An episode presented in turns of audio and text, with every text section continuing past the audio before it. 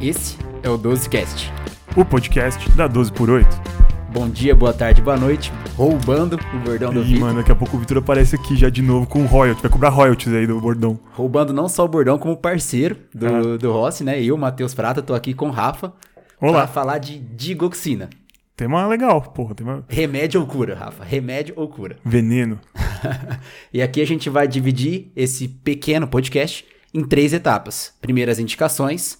Segundo, como a gente vai prescrever digoxina. E aqui tem muito detalhe. E como tá cada vez menos prescrevendo, a gente tá perdendo mão da digoxina. E por fim, o- a intoxicação. Justamente como a gente tá perdendo mão da prescrição, a gente tá perdendo mão muito mais ainda dos efeitos colaterais, né? Então por isso a gente vai falar um pouquinho. É, você já pegou intoxicação por digitálico? Eu nunca vi, não. Eu também não, e tô lá no pronto-socorro. Na verdade, eu tenho um paciente internado que a gente suspeitou, a gente mexeu um monte de coisa, inclusive na digoxina, ela melhorou depois. Então a gente não sabe se foi isso, mas enfim, comento um pouquinho mais pra frente. Tá, é, vamos esperar chegar lá. Mas então, antes da gente começar, eu queria colocar uma quarta coisa pra gente comentar, na verdade, antes de a gente começar as outras demais. Curiosidades. Perfeito, curiosidades sobre digoxina. Então a primeira, pra quem é do Dante ou conhece o Dante e já viu o logo dele, vai saber que provavelmente o logo é a árvore que deu origem aos digitálicos, que é a árvore da onde é extraída e da onde saiu o fármaco. Sabe mais sobre isso? Então o Dante tá intimamente ligado à digoxina. Eu diria que é quase um hospital digitálico. É, A digoxina ela tá em muitas plantas, né, Rafa? Por isso que a gente não pode sair comendo planta por aí. Tô É. brincando. É. Assim, brincadeiras à parte, ela é extraída de uma planta, uma planta chamada Digitalis púrpura, e ela foi extraída primeiramente em 1785. Por isso que ela é uma droga bem antiga e seu poder inotrópico, né, de, de ajudar a contratividade cardíaca foi muito bem-vinda no começo do tratamento da insuficiência cardíaca.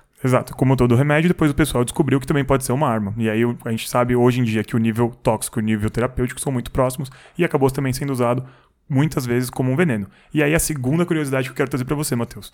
Qual a relação da digoxina com James Bond? Ai, rapaz, não sei não. No É Cassino Royale de 2006, o Le Chiffre, que é o vilão do filme, tenta intoxicar o James Bond durante um jogo de pôquer com um digitálico. E aí ele passa mal, acaba não sabendo o que tá Pô, acontecendo eu lembro direito. dessa cena. Lembra? Ele sai correndo do banheiro lá, todo suando, chega lá... O duplo Ais aqui na mãozinha do, do Le Chiffre. aí ele chega no carro, manda a amostra de sangue lá pra central deles e os caras falam, digitalis! E aí aparece uma TV zona lá, James Bond passa mal e a Vesper chega, cardioverte ele ele melhora. Então tentaram matar o James Bond com digoxina sem sucesso. Sem sucesso por conta da madame dele, a Vesper. O coração parou, foi? Parou em quê? Tava em TV. Lá no Intoxicação a gente Parecia descobre. TV, é. Eles foram bem fidedignos aí com a possível intoxicação. Beleza, vamos pra ciência agora. É, acho que depois desse suco de nerdice geek aí, a gente podia começar a falar do que a gente tem que falar. Indicações. Perfeito. A gente tem dois momentos que a gente vai usar digoxina na, na cardiologia. Primeiro delas, controle de frequência cardíaca na fibrilação atrial. E segundo, em uma última linha de tratamento da IC, né? E o que dizem as evidências? Com relação ao controle de frequência cardíaca, o, a gente teve um estudo, né, o RATE-AF Trial, que avaliou o efeito da digoxina comparado com bisoprolol para controle de frequência cardíaca na fibrilação atrial. Foram 160 pacientes, então a gente comparou pacientes com FA permanente em uso de beta-bloqueador versus digoxina e foi visto que não teve diferença de qualidade de vida entre os dois, mas melhorou um pouco a escala de sintomas de fibrilação atrial no paciente em uso de digoxina. Então, na fibrilação atrial, a digoxina pode ser uma opção em pacientes com fração de ejeção reduzida. Pacientes com fração de ejeção reservada, ela é deixada como uma linha secundária. É isso que diz a diretriz da ESC 2020, que é a última diretriz que a gente tem de fibrilação atrial. Eh, A gente toma muito cuidado com pacientes com fração de ejeção preservada, que eles não têm tanto benefício assim da digoxina, pelos possíveis efeitos colaterais e chances de intoxicação que a gente vai comentar lá na frente. Teve uma subanálise de um paciente em uso de FA, do estudo Aristóteles, que foi um estudo de anticoagulante, e foi visto que, eh, numa análise secundária ali, pós-ROC, de que pacientes com níveis séricos aumentados, que a gente comenta mais detalhes à frente, tiveram uma maior mortalidade quando estava usando a dioxina. Por isso que ela fica reservada aqui como uma indicação até ok para pacientes com frequência cardíaca descontrolada e, e fração de injeção menor que 40%. Perfeito. Acho que duas coisas importantes da gente chamar a atenção nesse estudo, né? Uma delas é paciente que tinham sintomas de C, e a segunda é que, por conta disso, a gente estava tentando avaliar desfechos que não eram duros, né? A gente não estava vendo mortalidade, a gente não estava vendo internação cardiovascular, a gente também não estava vendo morte só cardiovascular. O que a gente queria ver, na verdade, era controle de frequência associado a controle de sintomas, e aí a gente viu que era não inferior ao uso de bisoprolol nesses quesitos. Perfeito. Em relação ao controle da, da IC, Rafa? Bom, o controle DC já é um estudo bem mais antigo, né? O RATE-AF é de 2020. Se eu não me engano, o DIG Trial, né, que na verdade é o Digoxin Investigation Group, foi um estudo que começou junto com o IECA, começou junto com o Carvedilol, o CIBS, né? Então foi da década de 90, de 1997, um estudo bastante grande com mais de 6 mil pacientes. E aí lá a gente sim tentou ver alteração de desfechos duros com o benefício do uso da digoxina no paciente que tivesse IC com fração de injeção abaixo de 45%, classe funcional 2 adiante e ritmo sinusal. Tá? Então, o desfecho primário era morte por todas as causas. Esse desfecho não teve benefício entre digoxina e placebo, foi mais ou menos igual. E aí, o que parece que a gente teve uma, uma melhora foi em relação ao desfecho secundário, que era um desfecho para internações por IC. Então ela acaba entrando lá, a gente costuma falar quando a gente fala de C, do quarteto fantástico, né? INRA, BRA, ISTLT2 e beta-bloqueador. E aí depois a gente, eu vi até um artigo recentemente que estava discutindo os que não são o quarteto fantástico, são o quadrado que não é mágico, né? lembrando da Copa de 2002 que o Brasil tinha. Então é o quadrado que não é mágico, que seria aí ibabradina, hidralazina monocordil, vericiguate, e aí entra também a digoxina nesse contexto. Então, falar que digoxina não é mais uma droga para IC não é uma verdade absoluta. Tá? A gente tem inclusive, uh, alguma experiência legal com o uso de digoxina, só que a gente tem que saber alguns poréns do uso dela. Tá? No DIG, inclusive, a gente viu que houve um aumento de uh, mortalidade por todas as causas, muito em decorrência de possíveis efeitos de intoxicação da digoxina. Então, o uso inadvertido da droga com certeza não tem benefício, mas o uso bem indicado dessa droga tem bastante benefício. O que não pode acontecer? A gente atrapalhar um paciente que tem IC, que deveria usar beta-bloqueador, que tem um benefício indiscutível de mortalidade, porque a gente está usando digoxina para tratar sintoma sintoma e diminuir a hospitalização dele. Então, se o paciente está com uma frequência mais baixa por conta do digital, a gente não deve manter o digital e não conseguir otimizar o beta-bloqueador. Mas se é um paciente que mantém sintomas refratários depois do uso das medicações de primeira linha, digoxina é sim uma alternativa e hoje no setor de transplante a gente tem uma, uma, uma experiência mais legal, principalmente em pacientes que a gente não consegue mais discutir transplante, que não é mais uma opção, vão ficar em tratamento clínico otimizado, inclusive que fazem levosimendan durante a internação para ir para casa e a gente consegue manter um melhor controle de sintomas para ele em casa justamente com a digoxina. Perfeito, Rossi. Então, você resumiu aí o que as diretrizes estão recomendando agora, que diretriz da ARRA desse ano e atualização da diretriz brasileira. Ela vai ficar como última opção para pacientes que não que ainda estão sintomáticos, apesar de toda a terapia otimizada, incluindo as terapias secundárias como terapia de ressincronização sim indicado. Então a digoxina vai ficar reservado nessas, nessas etsas, tendo seu valor ali, tá? É, o, o artigo DIG que você citou, ele reduziu a hospitalização por IC, né? Isso, isso é bastante válido, só que é, vale ressal, ressaltar que é um estudo muito antigo, e toda essa medicação que a gente usa hoje, a terapia quádrupla, não existia, né? Nem a terapia tripla. Justamente. Era só IECA que era utilizado na época. Exatamente. No, no, no DIG Trial, né, que foi em 97, 90% é, dos pacientes, se eu não me engano, do trial já estavam com IECA ou BRA. Então, Isso. alguma terapia para IC já estava estabelecida. Obviamente que eles não quiseram colocar pacientes com beta-bloqueador e com a digoxina, porque muito provavelmente ia aumentar efeitos colaterais e não ia ter um desfecho legal para o paciente. Então, tentaram só com placebo e a digoxina.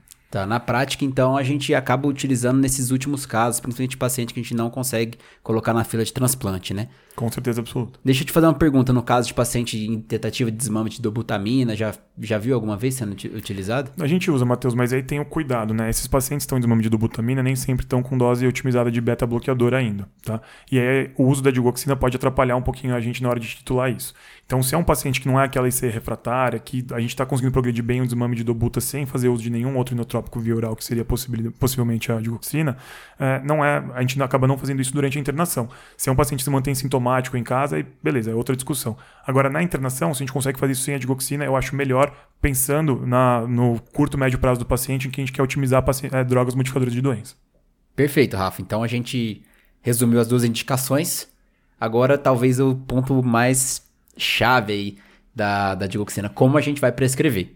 Tá? Isso, mas isso que era muito fácil antigamente, né? O pessoal usava rodo para tratamento do IC até o DIG Trial, né? Aí hoje a gente perdeu muito a mão. O pessoal fazer? tinha. Era medular prescrever a digoxina. Agora aqui a gente, pô, o chefe vai pedir para você prescrever digoxina, a gente já não sabe o que fazer, né? Não, hoje em dia virou uma versão de digoxina, né? Alguém manda você prescrever e fala, não, mas peraí, não vai morrer, sei lá o quê. O povo tá sentindo o James Bond já. É, pois é. Daqui a pouco tem Resident abrindo whitebook para prescrever dioxina. É, mas não é tão fácil também, né? Não é que nem, ah, começa a droga aí e acabou, né, Matheus? Exatamente. Até porque, assim, primeiro momento, antes de prescrever digoxina, a gente tem que ver função renal e eletrólito desse paciente. Com certeza. Ah, Na verdade, são várias coisas que podem interferir aí no nível de digoxina do paciente que você tem que prestar atenção. Não são mandatórios você dosar, mas que você tem que chamar atenção na hora de você prescrever.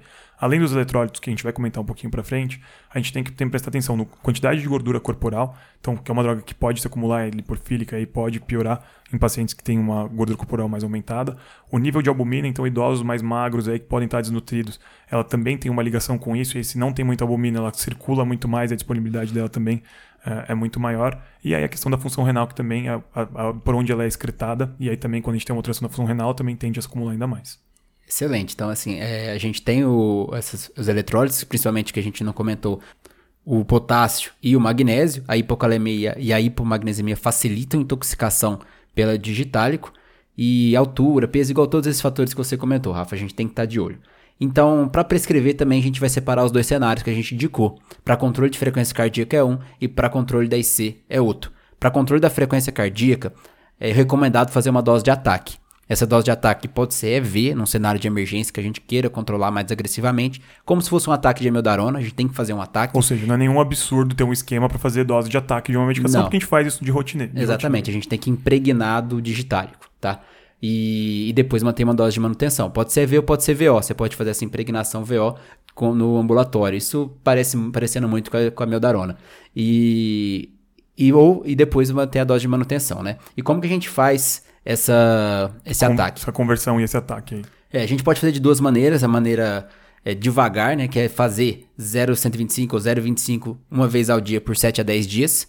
E aí depois a gente pode espaçar isso, a depender do controle de frequência cardíaca. Isso VO. Agora, se a gente quiser fazer no cenário de emergência, a gente vai fazer o EV, que é o deslanosídeo, o cedilanide que a gente usa bastante. E aqui, o que é orientado é a gente fazer meia ampola a uma ampola EV e depois a gente fazer meia ampola de 6 em 6 horas até atingir um total de 10 a 12 microgramas por quilo. Isso vai variar de 0,75 a 1,5 miligrama, tá? Dependendo do peso da pessoa, né? Dependendo do peso da pessoa. Então, assim, 0,25 de 6 em 6 horas até um dia e meio de 6 em 6 horas a gente vai estar fazendo. Essa é a dose máxima do ataque, né, A Matheus? dose máxima. Pode ser que se a gente queira metade disso, a gente vai fazer três vezes em um dia de seis em seis horas. Exatamente. Então calcule de 10 a 12 microgramas por quilo, quanto isso vai dar em miligramas, e aí a gente faz de 0,25 de 6 em 6 horas, a gente vai ter impregnado o nosso paciente. Até a dose alvo que a gente já pré-estabeleceu antes de prescrever. Exato. A partir daí a dose de manutenção 0,125 a 0,25 miligramas por dia, depender do controle de frequência cardíaca almejado. Além do controle também da digoxinemia, né, Matheus? Isso. Aí a gente entra em outro ponto. Perfeito. Sempre que a gente está prescrevendo, a gente tem que acompanhar o nível sérico. E aqui a gente entra como a gente prescreve na IC. Na IC a gente tem um alvo de nível sérico para atingir, que é de 0,5 a 0,8 nanogramas por ml. Ou seja, muito, muito pequena essa faixa terapêutica, Isso, né? e baixo. A gente vai ver que isso é bem inferior ao que quando começa a dar sinais de intoxicação, né? Então, essa dose ela varia de 0,125 em dias alternados até 0,25 miligramas ao dia. Tá? E aí Então, vai variar se o paciente tem função renal boa ou não, se ele é magro, se ele é gordo, se ele é idoso, se ele é jovem, né? Então tudo isso depende para a dose que a gente vai prescrever e a dose que a gente vai encontrar depois quando a gente dosar a digoxinemia. Perfeito. A sugestão é a gente iniciar com 0,125 miligramas por dia, se o clearance do paciente for bom. Se for abaixo de 30, a gente inicia em dias alternados e depois de 7 dias a gente repete, repete não, né? Dosa a primeira a primeira digoxinemia. E como dosar a digoxinemia é importante, tá? A Com gente não certeza. pode dosar logo após a gente a gente fazer o uso do medicamento. Tem que ser de pelo menos de 6 a 12 horas após a tomada da medicação. Ou seja, no vale da medicação, aí como a gente faz no- lá no transplante com os ah, inibidores da calcineurina, né, tacrolimus e calcineurina, e como a gente faz com a vancomicina também em pacientes internados, que é no vale da medicação, para a gente conseguir entender qual é o nível sérico menor que a gente tem dele. Perfeito. E depois que você tem o nível sérico, é interessante que tenha uma correlação linear com a dose da digoxina. Graças a Deus não é igual Marevan, né? Graças a Deus não é igual NR. A gente, é fácil. Por exemplo, se eu quero abaixar metade o nível sérico, eu posso abaixar metade a dose da digoxina. Se eu quero dobrar, aí eu dobro a dose da digoxina. Então, você tendo a digoxinemia, não é tão difícil você, você manejar essa, essa medicação. Lembre que tem que fazer. Agora, existe uma coisa muito medicina de rua, tá? Que eu já vi sendo feito, não no Dante, tá? Medicina baseada no que tem. no que tem e que não, não julgo, né? Porque às vezes você não tem digoxinemia e o paciente não tem outra opção a não ser tomar digoxina. Você, a maioria das vezes, não tem digoxinemia, né? Exatamente. E aí você tem uma calculadora no. Se chama Digoxin Calculator, em que ele estima o nível sérico, tá? E a dose utilizada para o peso e altura, sexo do paciente. Ah, isso eu não conhecia, velho. É. Então, assim, ele estima, então dá para você ter uma noção na pior das hipóteses, a gente pode usar. Tá. Com certeza. Isso, pelo menos, tem um efeito de correção para a gente não pesar a mão muito longe do que precisa, né? Pra, principalmente para intoxicação é interessante fazer esse uso. Para o nível terapêutico aí é mais difícil. Perfeito, Rato. Vamos para intoxicações? Perfeito. Acho que começando em intoxicação, é interessante a gente falar que, às vezes, se a gente não dosa no momento certo, ou existem ainda uh, observações em que o nível sérico estava dentro da faixa terapêutica e a gente começa a apresentar sintomas adversos da intoxicação por indigoxina. Ou seja, era mais um problema na hora de manejar essa droga com a digoxinemia, por isso ela também perdeu cada vez mais indicação e foi ficando uma droga cada vez mais antiga, né? Bom, e para a gente entender um pouquinho sobre intoxicação, acho que vale a pena a gente passar um pouquinho rápido pela farmacocinética e farmacologia do, da droga, né? Ela é um glicosídeo cardíaco tem ação sobre os canais sódio, potássio e ATPase. Por que, que isso é importante? Para a gente ter a despolarização ventricular e contração dos miócitos, a gente tem primeiro a abertura dos canais rápidos de sódio com efluxo de potássio e influxo grande de sódio intracelular. Isso faz a abertura dos canais de cálcio também com um efluxo pequeno de cálcio para dentro da célula. Com isso, a gente começa a liberação ainda maior de cálcio pelo retículo sarcoplasmático. Tá? Com esse, todo esse cálcio dentro da célula, aí a gente começa o mecanismo de contração celular.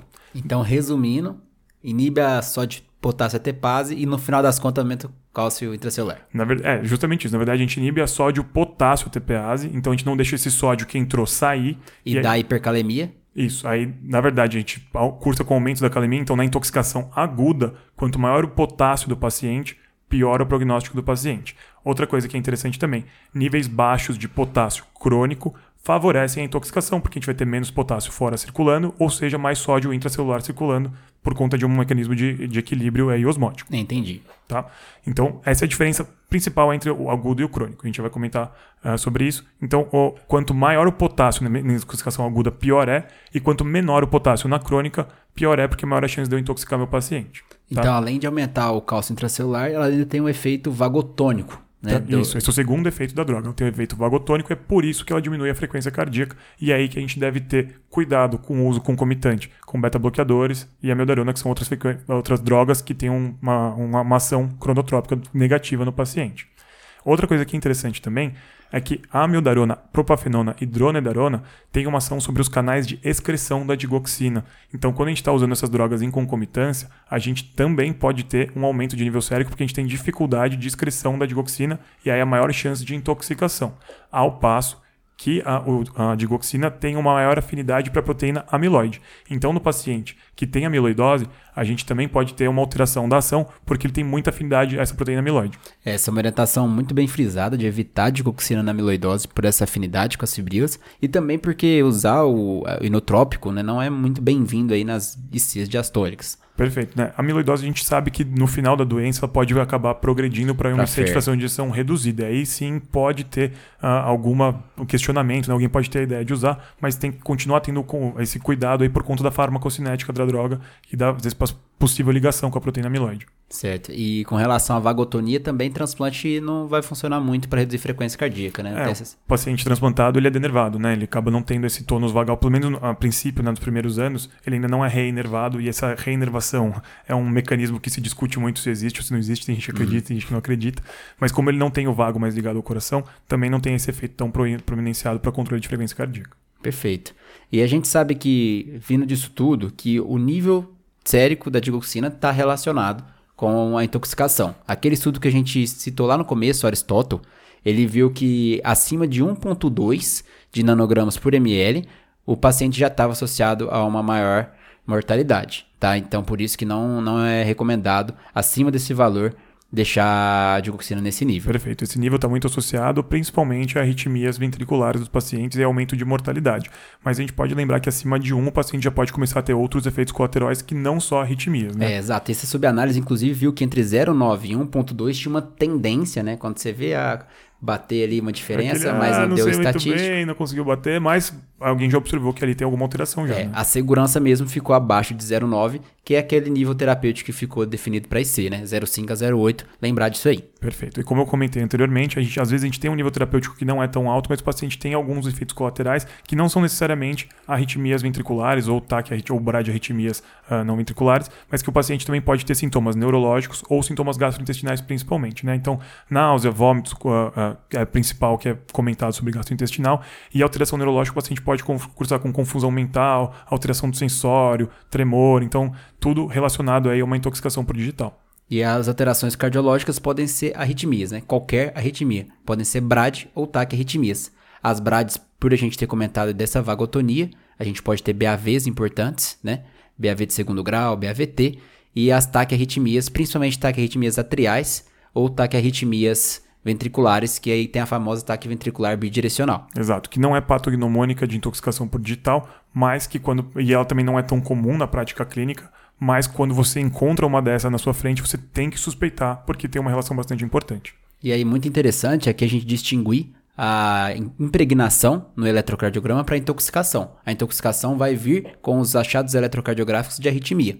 A impregnação só mostra que a digoxina está lá, funcionando no organismo, tá? Vale checar o nível sérico para ver se está adequado. A impregnação é aquela famosa colher de pedreiro, que é aquele infra de ST em paredes laterais, principalmente. Tem um post da Maju excelente, de terça-feira, que, que fala justamente sobre isso. Sempre a Maju, né? Toda vez que a gente vai falar de um post excelente, a gente fala da Maju. Não, ela sempre está presente. É, sem querer diminuir os outros, né? Mas, Maju, meus Não, parabéns. viu? Estrela, estrela, estrela. Com certeza. Mas isso possivelmente acontece por conta da diminuição do período refratário, ocasionado por essa alteração do influxo, do influxo não, mas da concentração de cálcio intracelular que está aumentada. Então, daí vem outra alteração eletrolítica que também tem uma relação com a alteração dos níveis de digoxina, né? Então, o cálcio, quando está num nível extracelular muito alto, também favorece, auxilia a gente a ter intoxicação pela digoxina, porque o nível intracelular também vai estar mais alto. Beleza, e aqui a gente vai pro tratamento, então, da intoxicação, certo? Certo? E, e o principal é suspender a droga, tratar direcionalmente as arritmias, conforme o tratamento das arritmias. Recomendado para o ACLS, né? Exatamente. Mas, e agora um detalhe: existe um anticorpo. Um anticorpo antidigoxina, também chamado de FAB. FAB, Forças Armadas Brasileiras. É, ou DigiFab. E eles, as DigiFab surgiu de ov- ovelhas imunizadas, né? É legal que Nossa, essa foi monstro, eu não sabia, mano. É, de onde que veio? Eu gostei dessa curiosidade, falei, Gostei, vou jogar no foi podcast. bem, foi bem. A gente sabe que às vezes usam cavalos e tudo. Aqui foram usadas abelhas imunizadas extraem esses anticorpos. Entendi. Aí o soro antiofídico é do cavalo, e aí se você quer um anticorpo anti-digoxina, você vai na ovelha. Vai na ovelha, deixa ela lá produzindo os anticorpos, depois a gente pega e dá pra gente. Fica intoxicando ela lá com o digitálico, né, coitada da ovelha. Só um detalhe antes da gente falar um pouquinho mais do anticorpo. Tu, no tratamento, por exemplo, de uma hipercalemia secundário ao Ah, essa foi boa mesmo, Matheus. a, a intoxicação por digoxina, a gente não pode usar o quê? O gluconato de cálcio, porque a gente já tem uma tendência à hipercalcemia e piorar. É, na a- verdade é porque quanto maior o cálcio circulante, de novo, maior o cálcio intracelular, e aí pior a intoxicação pelo digitálico. Então, a indicação, na verdade, nesse momento, é tentar corrigir a digoxina, para depois tentar pensar no potássio. Claro que a gente pode usar outras vias aí, mas se a gente vê uma alteração eletrocardiográfica associada a esse potássio, o cálcio deixa de ser aquela opção lá para estabilização da membrana que a gente ouve falar desde o R1 da clínica, né? Perfeito. E o Digifab, o, anticorpo, ele vai estar indicado quando a gente tiver arritmias que estiverem levando à estabilização, um BAVT, taquicardia ventricular, fibrilação ventricular. Aqui a gente está indicado o anticorpo. Se o paciente evoluir para insuficiência cardíaca e com hipoperfusão de órgãos, ou seja, paciente instável, né? Ou o paciente com hipercalemia refratária. Então, basicamente, instabilidade elétrico-hemodinâmica e uma Ou seja, hipercalemia qualquer refratária. coisa que deixe o paciente grave, né? A gente não vai acabar usando quando a gente dosa nível sérico, encontra ele um pouco mais alto e o paciente está bem, a gente não vai partir para o Digifab. O que a gente pode ter de alternativa aí é a suspensão da medicação e depois uma redosagem ou afastamento da droga do paciente. Resuminho, Resumindo, sempre bom, vai lá. E dá pra gente usar na frequência cardíaca se o paciente for de fração de ejeção reduzida, tá? No, na fibrilação atrial. E aqui muito cuidado com os níveis séricos, deixar como segunda opção, mas pode ser uma segunda opção ao beta-bloqueador e ao bloqueador de canal de cálcio, uma terceira opção aí no caso. Na IC, fração de ejeção reduzida, menor que 45% como última linha, é aqui deixar o nível sérico entre 0,5 e 0,8, lembrar da dose de ataque no controle da, da frequência cardíaca e checar sempre as intoxicações, né? Lembrar dos, dos achados das arritmias quando indicar o anticorpo antifab. E da relação com os eletrólitos, né? Intoxicação aguda, potássio mais alto, paciente mais grave. Intoxicação crônica, cálcio mais baixo, potássio mais alto, maior a chance de manter a intoxicação e piorar a intoxicação. Perfeito. E antes de prescrever, muita atenção para magnésio e, cal e calemia, né? Isso, Hipocalemia. magnésio, calemia e cálcio. Acho que as três, três eletrólitos têm que ser usados aí. O magnésio é aquele, o íon esquecido, mas nessa hora é importante. Perfeito, pessoal. Ó, sigam a nossa newsletter, dá o sininho aqui na, no Spotify, deixa essa avaliação, está contribuindo muito pra gente. Dá nota 5 pra gente. Estamos em top 43 de podcast de ciência do Brasil. Quase é nada específico, né? Top 43. Top 43, isso é muito relevante para a cardiologia do país. Tamo junto aí, qualquer dúvida, responde a gente por e-mail, nas plataformas, aqui no Spotify. Valeu. Opa, ou nos outros agregadores de podcast, sem exclusão. Exato. Valeu, galera.